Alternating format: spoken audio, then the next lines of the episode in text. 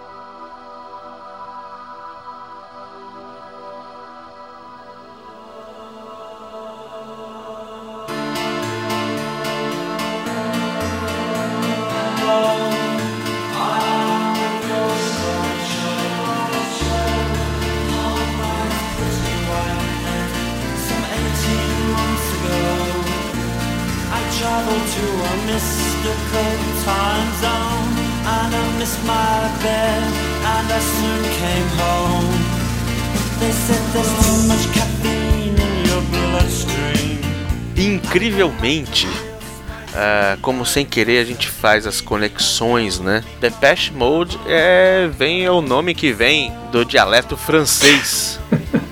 incrivelmente, incrível, incrível, incrível.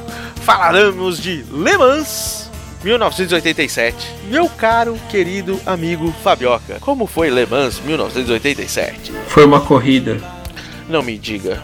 Vai dizer que ela teve longa duração também. Ah, acho que você já sabia disso. Mais ou menos, mais ou menos. Teve pessoas que me disseram. Ah, poxa, eu ia já começar a acreditar no seu poder de clarividência. Droga.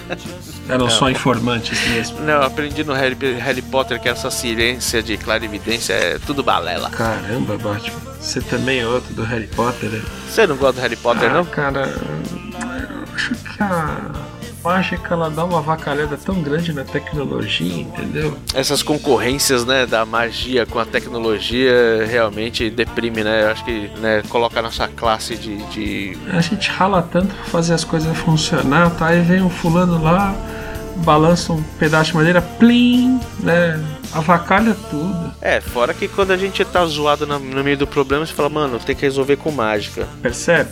Né? Então Percebe? Já, a gente já mostra. já mostra a fragilidade assim, do TI nessa hora. A, a, gente já anda fazendo o impossível, né? Milagre, aí a gente já vai pra outra categoria. Fazer TI com ênfase em magia, com pós-graduação em, em, Hogwarts. Currículo bacana, cara. Se você não, né? se você não conseguir compilar PowerPoint, pode, pode rasgar o diploma, né? É, sei lá, do jeito que eu tô, eu conseguiria ser no máximo técnico de varinha. técnico de varinha. Ser, ser o cara da oficina do Polivaras. Exato. Muito bem. 55 edição. Dias 13 e 14 de junho de 87. Também foi a quinta rodada do World Sports Prototype Championship. Uh, antes que você pergunte, havia chuva intermitente. E curiosamente, foi difícil achar informações sobre a corrida em si. Então, por exemplo, eu não sei se teve boa audiência, se tinha bastante gente lá assistindo. E também não sei te falar o quanto que essa chuva atrapalhou ou ajudou a vida. Foi um pouco chato isso. Né? Mas uma coisa interessante eu achei. Né? Em 87 foi feita a chicane no meio da curva Dunlop, antes da ponte hum. Dunlop. E essa chicane está lá até hoje. Então quando você passa pela reta dos boxes, que aí você faz uma, uma curvona para a esquerda, uma chicanezinha para a esquerda, uhum. para passar por baixo da ponte Dunlop, essa chicane foi feita em 1987 e ela foi feita para dar uma reduzida na velocidade. E a galera ia sair toda lançada da reta dos boxes em direção à, à, à curvona de 90 graus para você entrar na Mulsanne, na retona, que aí vai pé embaixo. Ia ser uma desgraceira, bem na verdade. Todo mundo lançado vindo ali da reta dos boxes, para todo mundo virar quase 90 graus para direita ali para pegar a retona. Né? Enfim. É, também por conta do, circuito Bugatti de moto que fica dentro de Le Mans. Então, para baixar a velocidade de duas formas. O lance é que isso foi incorporado à pista e é usado até hoje. Né? Ah, acabou ficando que era uma coisa que seria só momentânea, acabou ficando mesmo. Não sei se foi momentânea, mas resolveram mudar isso e acho que deu bastante certo e, foi incorporado ao traçado da pista de forma definitiva, né?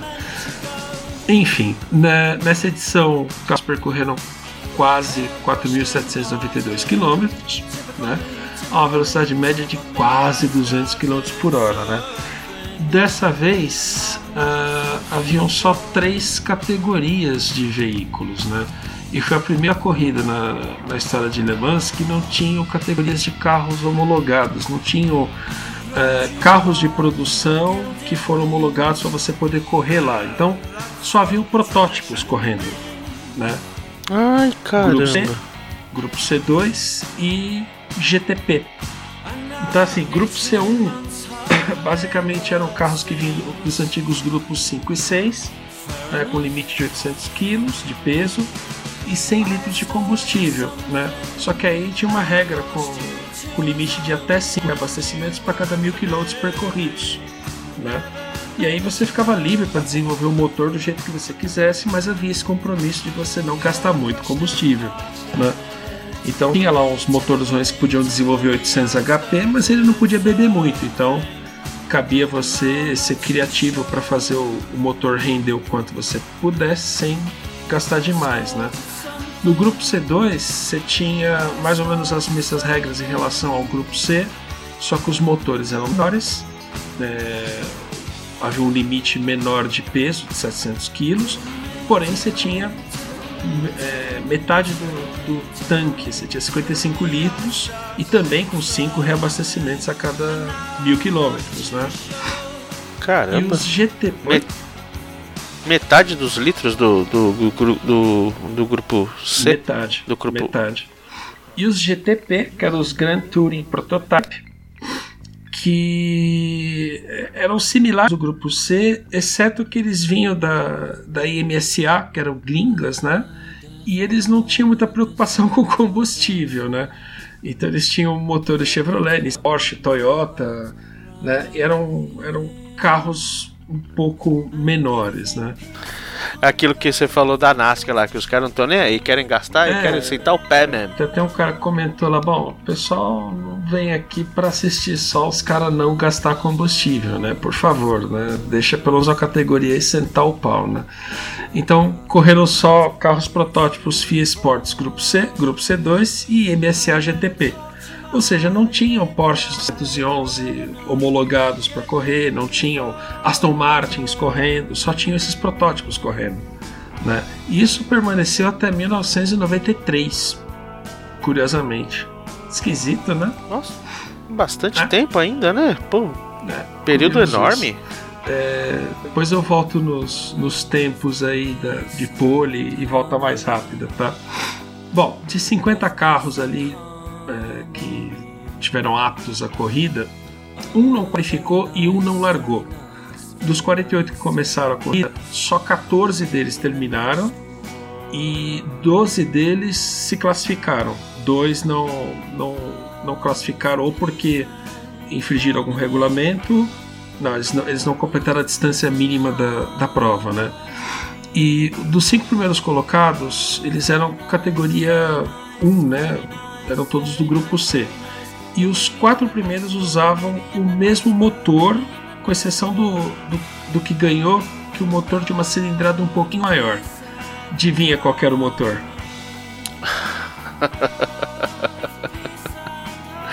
era um motor Honda? É, não. Também não era o P da Volks. Mitológico. Né? Era um, um motor Porsche, né? Type 935, Turbo, Flat Six, né? Todos 2.8 litros, só o primeiro que era 3 litros, é o que, que ganhou, né? E teve uma polêmica lá, em cima desses motores Porsche, onde havia um, um chip para fazer a gestão de combustível, que era um chip errado. Não sei se ele estava programado errado, se o chip estava errado, que ele ocasionava mistura pobre no combustível, que acabou gerando queima do pistão e isso com o tempo danificava o pistão e o motor quebrava e tirava o carro da corrida. Né? A gente vai ver mais a respeito hum. disso para frente. Né? Então, uh, no final das contas, como é que ficaram as qualificações em cima das categorias? Ficou a qualificação meio esquisitinha. Né? Quem ganhou foi o carro 17, né? da equipe Hotman Porsche. O Porsche 962, esse carro é mitológico se você for lá no Google escrever Porsche 962C, você vai ver esse carro, você já vai reconhecê-lo imediatamente. Se você já viu a respeito de protótipos de corrida, protótipos Le Mans, você já viu uma foto desse carro, tá? É, foi pilotado pelo Hans Stuck, pelo Derek Bell e pelo Al Holbert, e ele percorreu 355 voltas, né? Uh, depois na, na categoria C2 que chegou em sexto foi um carro Spice Engineering, foi um carro próprio, tá? um carro chamado Spice SC86C, né? enfim, uh, com motor Ford, um Ford Cosworth, né? 3.3 litros V8, foi dirigido pelo próprio dono, Gordon Spice, um cara chamado Fermin Velez e um outro cara chamado Philippe de Henning, né? infelizmente não conheço os caras, percorreu 321 voltas, ou seja, quase, não, mais de 30 voltas atrás do carro categoria 1, né?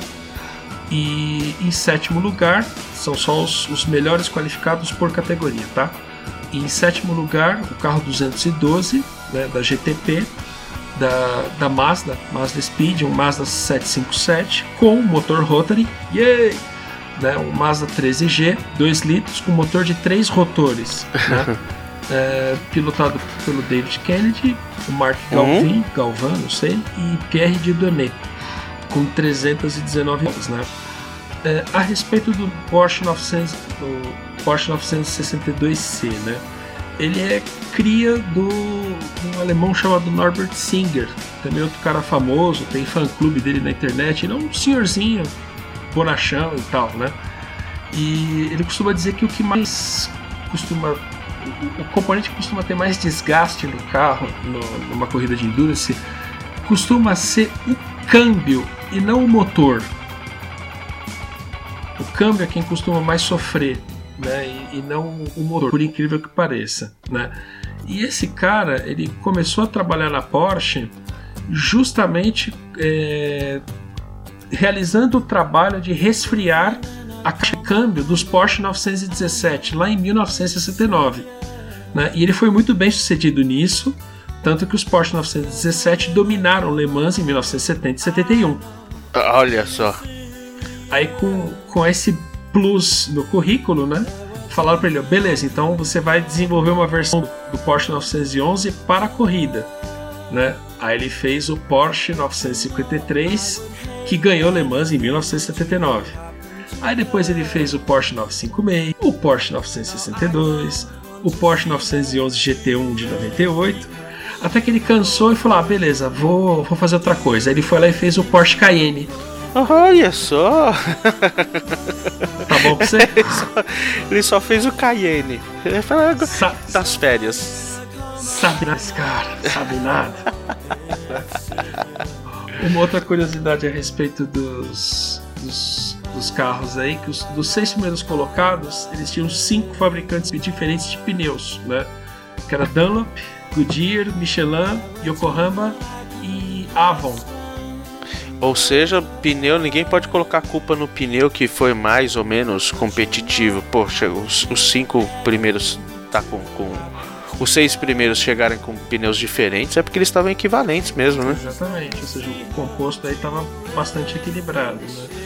Uh, o Raul Boesel, o piloto brasileiro, ele chegou em quinto lugar na categoria C1, né, num carro Jaguar, um Jaguar XJR 8LM, né, uh, da equipe Silk Cut Jaguar, uh, Tom Wilkinshaw Engineering, né, pilotando junto com o Ed Shiver, de quem a gente já falou aqui, e do Ian Lemmers. Né.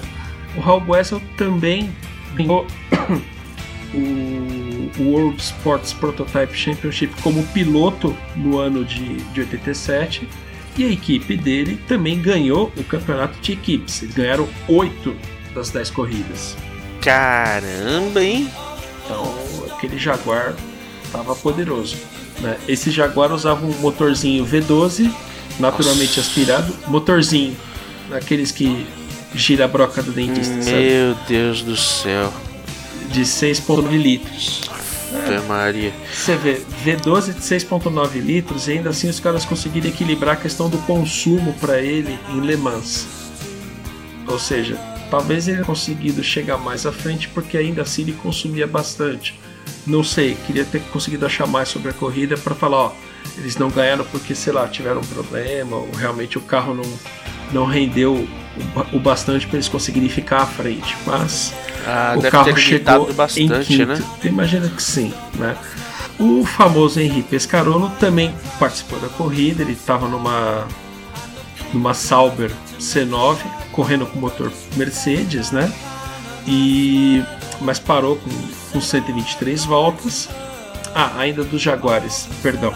Tinha outros dois carros da Jaguar, né, da, da mesma equipe. Um deles estava sendo pilotado pelo Martin Brundle, né, que era piloto de Fórmula 1, mas parou aí com 231 voltas. E o outro carro, não cheguei a ver os pilotos, parou com 158 voltas, provavelmente com, com problemas mecânicos, né? Uh, os dois carros totalmente nipônicos, da totalmente oriental Nissan, com seus pilotos 100% japoneses, também ficaram pelo mim né? Enfim. Ah, e adivinha quem tava tá. no Nissan 87E de número 32? O Kazuki Não, Nakajima. Aquele de que a gente falou Não. um tempo atrás, o Aguri Suzuki. Ah, o mito. O mito. o inspirador da Super Aguro. pois é, ah, bons tempos, bons tempos. Enfim, um, um, outro carro da Mazda, né, o, o número 201, ele também ficou pelo caminho, porque o motor dele quebrou com 34 voltas só de corrida, né? E, a bem da verdade, na categoria GTP, os protótipos é, GT, o carro da Mazda correu sozinho, porque foram inscritos três carros, dois Mazdas e um Porsche 961. Né? Aí um dos Mazdas quebrou e esse Porsche 961 sofreu um acidente com 199 voltas. Então ele correu, chegou sozinho. Ele ganhou porque só tinha ele. Né? WO. se ele tivesse corrido sozinho e chegado de segundo. Né? Aí ia ser terrível. Né? Uh, a Toyota também correu. Uh, a Toyota correu com dois carros na, na, no grupo 1, né, categoria 1, né? Era o Toyota TT7CL, mas um quebrou o motor, e no outro deu pane seca, com poucas voltas de corrida. Então, sei lá que rolo ai, que deu ai, ai, ai. E só para para fechar sobre a corrida, né? A gente sempre fala deles, né? A Joyce Racing estava lá, né? Usando, correndo com alguns Porsches 962. Um deles parou com quatro voltas dadas, com problema de motor. Lembra da questão grilo. do chip? Nossa, mas que zica, hein? Pois é.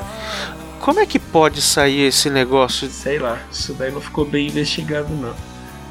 É, tá, tá, você tá com a cara de sabotagem, é, porque assim, é, os caras testam ao extremo, pra uma, principalmente pra. É ou não é? Pô, principalmente Le Mans, lógico, que é, todo campeonato é, ele é importante, mas pra Le Mans, pô, você não, não ter um cuidado extremo a mais talvez o chip do motor seja algo que é, não se imagina que alguém vai trocar, ou enfim, que vai estar tá tão zoado. É, mas, pô, você tá com cara de, de, de Gambi, velho. Fizeram alguma é sacanagem é por aí. Bom, só para fechar: tempo de, de pole para as três categorias. Tá? Uh, na C1 foi o Porsche 962, número 18. Ele fez a pole com 3 minutos 21 segundos e 90 centésimos, 90 milésimos, perdão. A categoria 2 foi o, o, o, Spice lá com 3 minutos 40 segundos e 20 milésimos. E na GTP, o Mazda 757 com 3 minutos e 45 e 560 milésimos. Proporcionalmente até menor o tempo do que entre a C1 Exatamente. e C2, né? E durante a corrida, né, a volta mais rápida acabou sendo do Sauber C9, o de número 62, né? Foi 3,25 e 400 milésimos. Uh, da C2 foi o Escuderia Cosse, o C6 com 3 minutos e 45 e 700 milésimos. E na GTP, novamente o Mazda 757. No entanto, a volta mais rápida do GTP foi mais rápida que a volta mais rápida do categoria. Foi 3,44 e 400. Foi um segundo mais rápido praticamente. Ô louco! Mas aí é aquela história, né? Tem um monte de lema pra olhar aí na brincadeira, né? É, tem o fator Enfim, da chuva, então, do vento, boroeste. É isso aí. Isso aí foi Le Mans em 1987. Ah, meu Deus do céu, cara. De repente deu toda essa história, né? Você lembra de, de, de, da gana que as pessoas vão para essa corrida de Le Mans? Deve ter sido uma Elas... selva, né? Puta uma selva terrível, um apetite enorme de vencer. Ah, né? isso daí. acaba em destruição, pois é. Nada muito diferente do que nós falávamos lá no nosso lado A de, de 1987, né?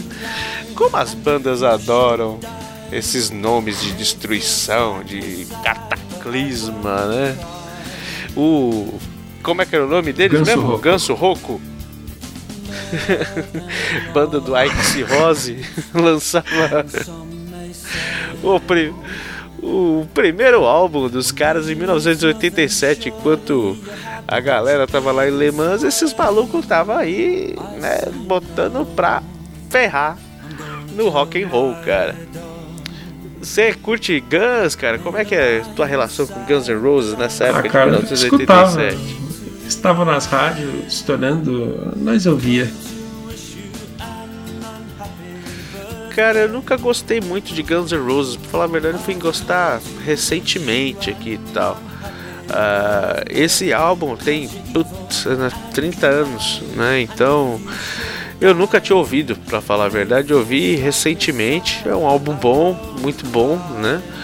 É, ele na época ele se tornou o álbum de estreia mais vendido né? E o décimo primeiro pela Billboard, né?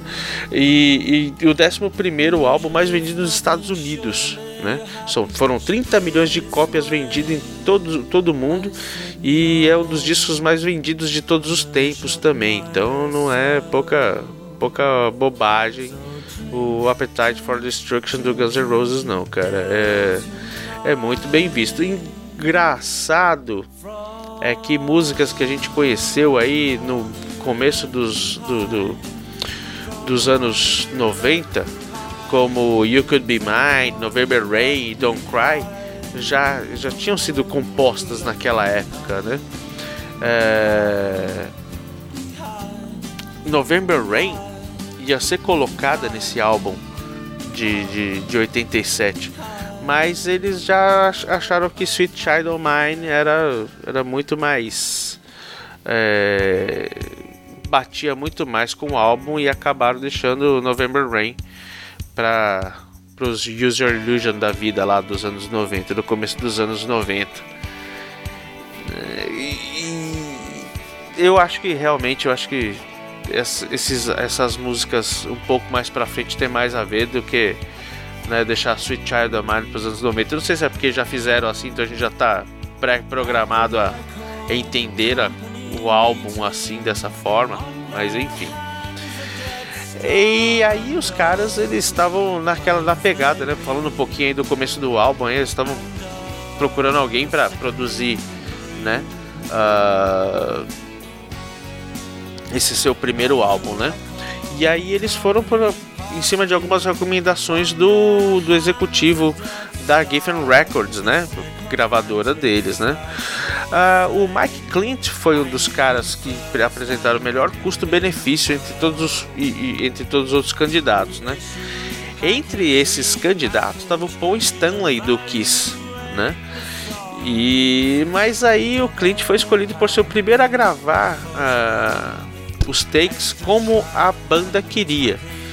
Então, assim, na verdade era mais um consultor que, ah, eu acho que vocês devem fazer dessa forma, do que um cara impositório que ela fala, não, isso aqui tá errado, você vai fazer desse jeito, né? Então, eu acho que eles queriam mais um nome ali para só perguntar se estava certo ou errado do que realmente ir lá e produzir o negócio, né? E o, o esse, esse álbum ele tem clássicos, né? De 30 anos atrás, como It's So Easy, Welcome to the Jungle, Sweet Child O' Mine, que você no lado lá falou tão. Inventei o nome tão irlandês para ela. Bem, traduziu tão bem é, essa, esse nome. da Síria, né? Pois é. Paradise City é, também é, tocou. Me leve à cidade do paraíso onde a grama é verde e as minas são bonitas. Não, a Flórida é charco, não deve ser esse lugar não. E na Flórida é lindo. Nine Nine. E Night Train também, que é uma música bem bacana, pouco conhecida, pelo menos no meu conhecimento, pouco conhecida, mas um som muito bacana, muito legal, cara. E ali, cara, tinha uns malucos que esse sim, a gente fala de Capital Inicial, mas esses sim eram muito diferentes daquela época. Os caras vinham do, de um álbum mega foda chamado Cabeça Dinossauro. E ali naquele momento, em 1987, logo na sequência, eles lançavam o inesquecível Jesus Não Tem Dentes no País dos Banguelas. Cara, eu quando eu vi esse nome, eu falei, nossa, que pesado, né? Eles eram Bom, eles já tinham lançado aquela música chamada Igreja também, bem polêmica, enfim. E. Né, polícia para quem precisa de polícia, né? E eles. Eu acho que eles encaixaram bem esse. Esse estilo, né? Na verdade, eu acho que Cabeça de Dinossauro e Jesus Não Tem Dentes eram. Na verdade, podem muito bem ser um álbum só, né? Um álbum duplo, né?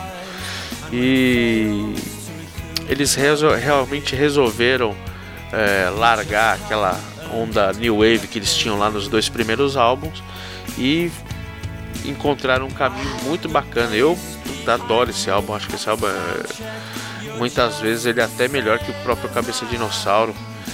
E meu, muito, muito, muito show de bola, cara. E eles tinham muito material também para abordar nas letras, né?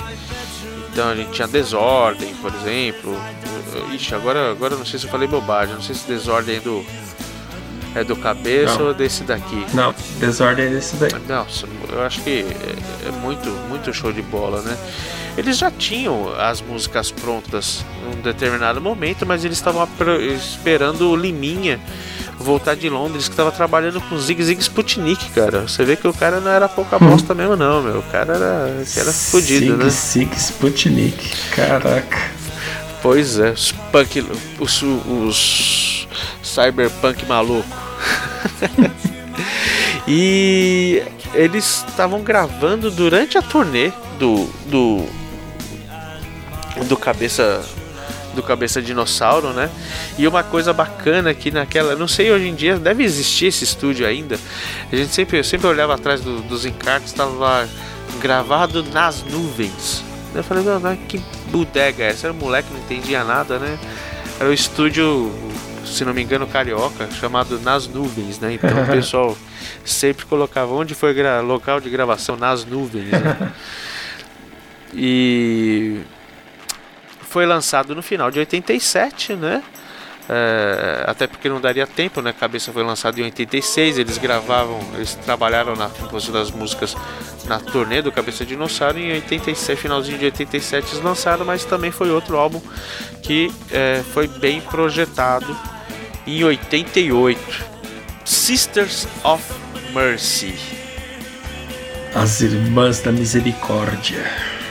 Pois é, cara. Você curte Sisters of Mercy? Cara, eu devo conhecer algumas músicas. E essas poucas que eu conheço eu não lembro o nome, mas eu gosto. Poxa, fico muito contente, feliz e sorridente de você ter dito isso, cara.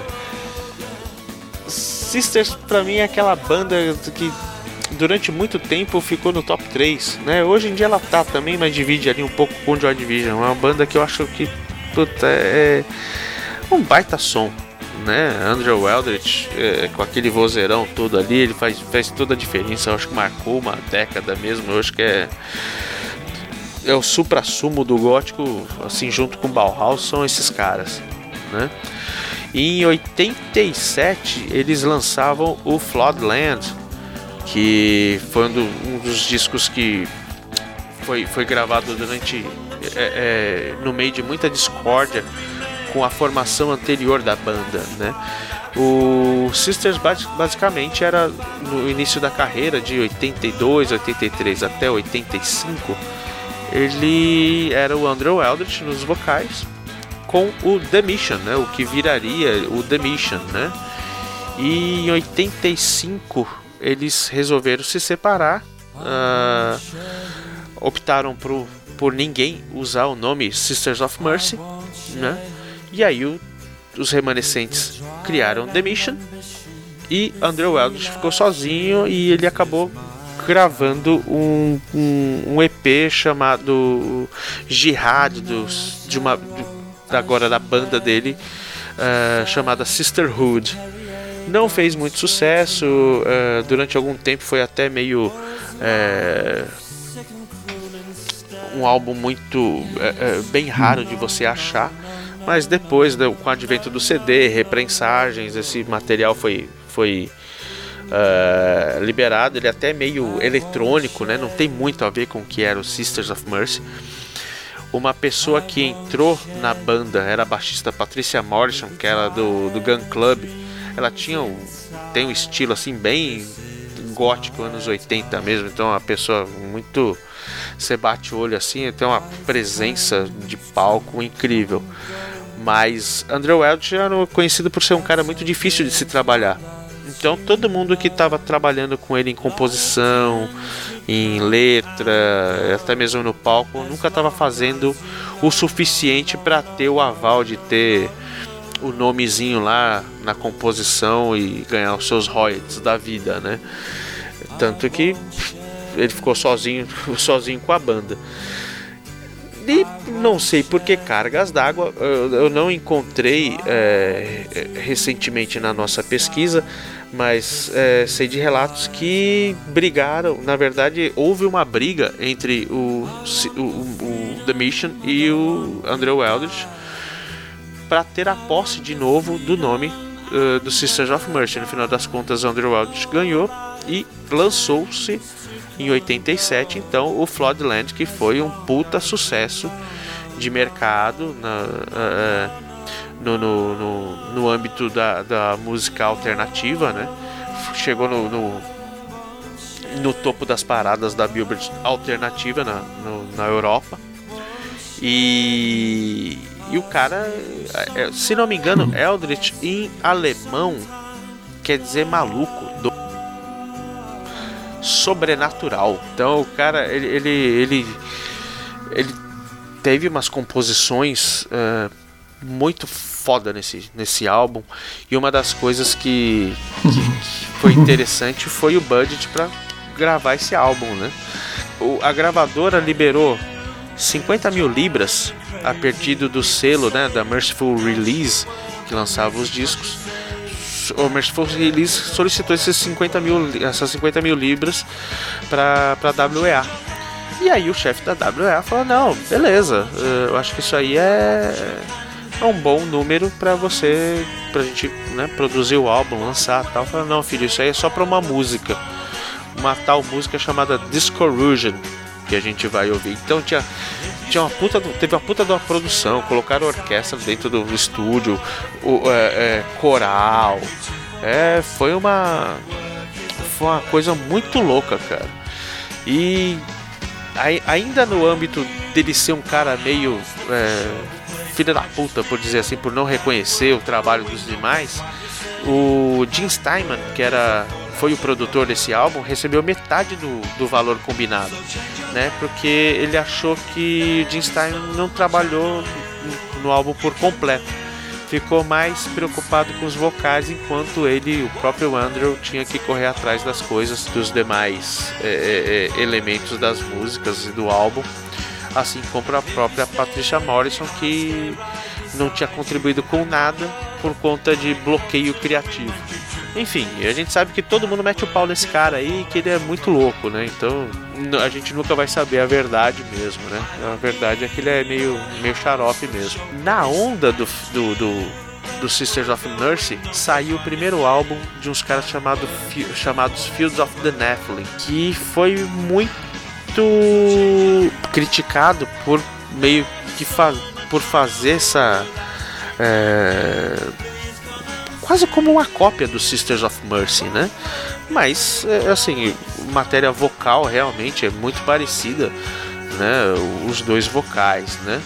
Só que o, o, Fields of Nephilim tinha uma pegada meio, meu, se, sei lá, se, se no Velho Oeste existisse o gótico, seria esses caras fazendo um som. Porque eles, uhum. até na parte, na, na, vestimenta, eles são meio cowboy, uns cowboys sinistros assim, né? Lançaram esse, o Down Razor em 87 com um grande sucesso, né? Teve duas versões também, uma americana e uma europeia. Um som que fez muito sucesso foi Blue Water, que chegou, chegou no topo das paradas aí alternativas também na época. E Preacher Man também foi um som que, puta, é, é, acabou tocando em muita rádio pop também, porque é um som muito louco pra época, né? Eles têm essa, essa pegada tão western que a, a entrada do álbum é um sample do, do Ennio uhum. Morricone, que o Ennio Morricone fez para um, pro, para aquele filme de 68 chamado Era uma vez no Oeste, né? Tem essa pegada meio gótica, o gótico na verdade meio morrendo ali, né? Falando é, de, em um âmbito é, mais genérico, né? O Legião Urbana era obrigado a lançar um terceiro álbum depois do sucesso que foi o 2, né? E, só que os caras não tinham muito material não. E agora eu vou fazer uma pergunta aqui que hoje em dia até meio controversa, né? Legião Urbana, o que, que vocês acham? O que, que você acha desse cara, desses caras? Cara, eu gosto de Legião Urbana.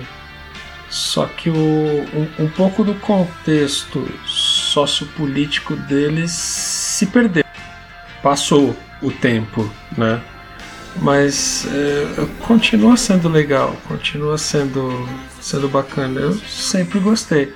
Mas, cara, quando foi a última vez que eu escutei alguma música do Legião Urbana, faz bastante é, tempo. Eu acho que entra naquele, naquela gama de, de coisas que a gente escuta, mas talvez tenha até meio saturado, né? É, realmente eu acho que ficou Sim. datado Legião, né? Tem a sua é, qualidade, mas ficou bem datado mesmo, né?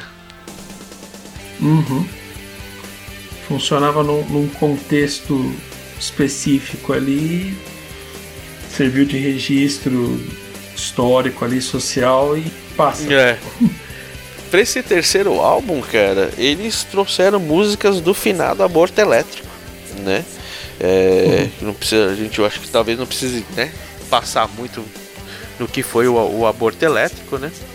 A, a, gravadora EMI na época eles queriam porque queriam que o Legião lança, soltasse mais um álbum e eles não tinham repertório para isso. É, tanto que das nove faixas desse disco Que País é Este de 87, só duas foram compostas né, depois do, do lançamento do 2. Angra dos Reis, que falava sobre a usina de Angra, e mais do mesmo, que segundo o Renato Russo ele não curtia muito não, uhum. né? E mais do mesmo foi uma foi o nome também usado para uma coletânea póstumo aí de 98 também. Coletânea, diria de passagem, essa sim, caça-níquel. Não tem nada de dif muito diferente dela, não. A maioria foi gravada tudo no final do, dos anos 70, né? O, a própria Que País é Este, que todo mundo né, tá usando como hino hoje em dia, por conta da, da atual situação do Brasil, e puta, eu acho que vai sempre usou e sempre usará. é, Faroeste Caboclo, que é aquela música enorme de 357 mil minutos que, assim como Starway to Heaven conseguiu a façanha de tocar uhum. nas rádios, né? Faroeste Caboclo é aquela que não tem a repetição de nenhum dos seus versos, né? E segundo Renato Russo é a versão de Hurricane de Bob Dylan para o Legião Urbana, né? Música sem refrão. Pois é, totalmente fora de, de cogitação para os padrões das rádios, mas quando o povo queria, né? Blue Monday também não tem refrão. É mesmo, né? Blue Monday não tem refrão. é verdade, nunca tinha reparado, né? E tem uma gra a gravação original de Química, né? Que foi a uma das músicas que uh, gravadas pelo primeiramente pelo Paralamas de Sucesso, que aí foi perguntado pro, pro pessoal do Paralamas, falou, nossa, esse som de vocês, tal, que legal. Quem é que compôs pra gente colocar aqui? Falei, não, não, não, na verdade isso daqui é de uma galerinha lá do, de um carinha lá de Brasília, amigo nosso. Vocês querem conhecer? Ele tem uma banda. E aí o Paralamas uhum. abriu as portas pro, pro Legião Urbana na, na EMI. Uma banda, uma outra banda ali meio que é, punk, que estava saindo do punk até por conta do, do alto da, da idade, né? Que lançava o seu sexto álbum, um álbum duplo, sexto e último álbum, uh, era o Husker Du. Não sei se você lembra do Husker Du, eles fizeram um certo sucesso aí nos últimos dois álbuns deles, né? Na, o trio acabou nesse na turnê desse álbum devido a conflitos lá entre o baixista e o guitarrista. O, o, o na verdade, o, o baterista ele era estava muito envolvido com droga e acabou que isso é, tornando a vida da banda sem, sem sentido, enfim, não tinha mais condições de, de continuar. Depois o Bob Mould, que é o, o vocalista, criou uma banda nos anos 90 chamada Sugar. Não sei se você vai lembrar, é bem, bem bacana. Lembra um pouco o Husker Du, um Husker Du mais adoce, realmente adocicado mesmo, cara. Ele é inc incrivelmente é um álbum grande, né? Por ser um álbum duplo, né? Ele é recheado mesmo de muitas faixas mas é um ótimo álbum pra, pra. Ele é tão bacana que você não vê o tempo passar. Então é. Fica, fica a dica do Husker Du, cara. Vamos ouvir? Sim. Horas. Então vamos lá, a gente vai escutar do Husker Du Could You Be The One? Uh, do Legião Urbana Conexão Amazônica, que é uma música bem bacana, que é meio perdida, que fica afogada entre os outros hits. Do Fields of the Nephilim Preacher Man, não é o som do Preacher. uh, do Sisters of Mercy Discouragement, puta som do cacete. O Titãs vem com lugar nenhum. E o agora o. Seja bem-vindo à selva, meu querido.